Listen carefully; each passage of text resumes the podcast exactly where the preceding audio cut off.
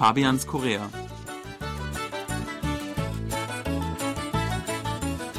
Herzlich willkommen, liebe Hörer. Es begrüßen Sie im Studio Joido, Fabian Kretschmer und Sebastian Ratzer. Hallo. Weihnachten wird natürlich sowohl in Deutschland als auch in Südkorea gefeiert, wenn auch mit ein wenig anderen Gebräuchen. In der aktuellen Folge von Fabians Korea reden wir unter anderem darüber, dass die Weihnachtszeit hier vor allem ein Fest für junge Pärchen ist und nicht unbedingt nur für die Familie. Ebenso erinnern wir uns an die Heiligabende während unserer frühen Kindheit. Sebastian, wie war das bei dir früher? Gab es da bestimmte Weihnachtsrituale zu deiner Kindheit? Äh, ja, was gab es? Zunächst mal das Baumschmücken. Das war ein Ritual, was auch zu einem Ritual geworden ist, dass mein Vater dann immer noch kurzfristig in den Baumarkt musste, weil irgendeine Lampe dann nicht funktionierte. Das war auch immer so typisch.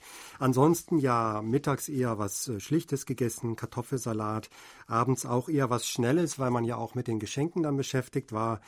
Und ja, am ersten Weihnachtstag häufig was richtig ähm, so Schweres, einen schönen Braten oder Wildhase, so etwas. Und dann am zweiten Weihnachtstag hatte man meistens schon gar keine große Lust mehr auf so viel Essen und äh, ja, dann hat man geschaut, was noch übrig war. Mhm. Das ist ganz ähnlich wie bei mir auch.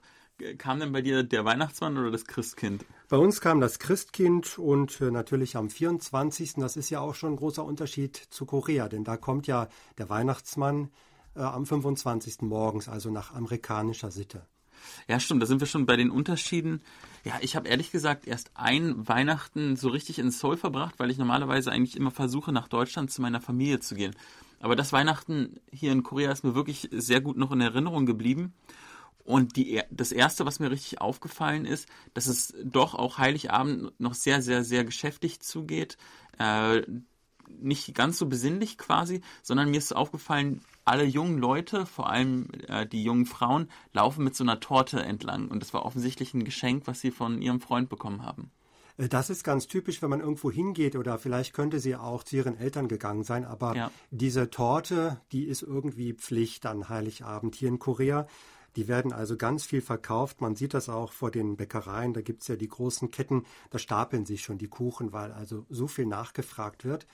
Und äh, was auch typisch ist, was mir immer auffällt, es gibt lange Staus, weil eben auch alle unterwegs sind. Mhm. Und wenn man dann selber nach Hause möchte, weil man ja die Bescherung auch an dem Abend über die Bühne bringen möchte, äh, dann ist das schon so ein bisschen nervenaufreibend, wenn man dann so richtig nicht schnell genug nach Hause kommt. Ja, in Deutschland ist man ja vor allem eigentlich zu Hause oder das ist eigentlich so der übliche Brauch.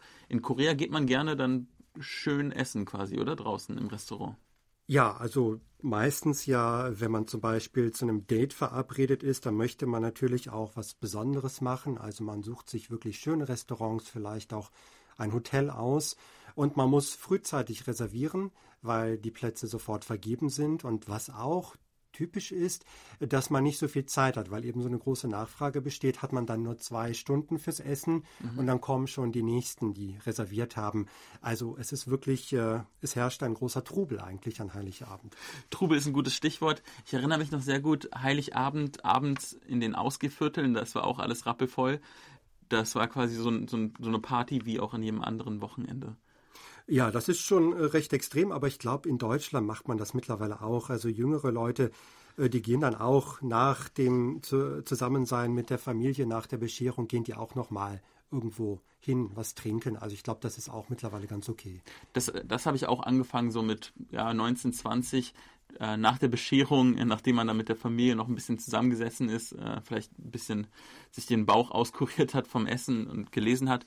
Abends geht es dann noch in die Kneipe und man trifft dann alte Freunde. Das ist so ein Brauch, den habe ich mir zum Beispiel jetzt beibehalten und das werde ich dieses Jahr auch wieder so machen.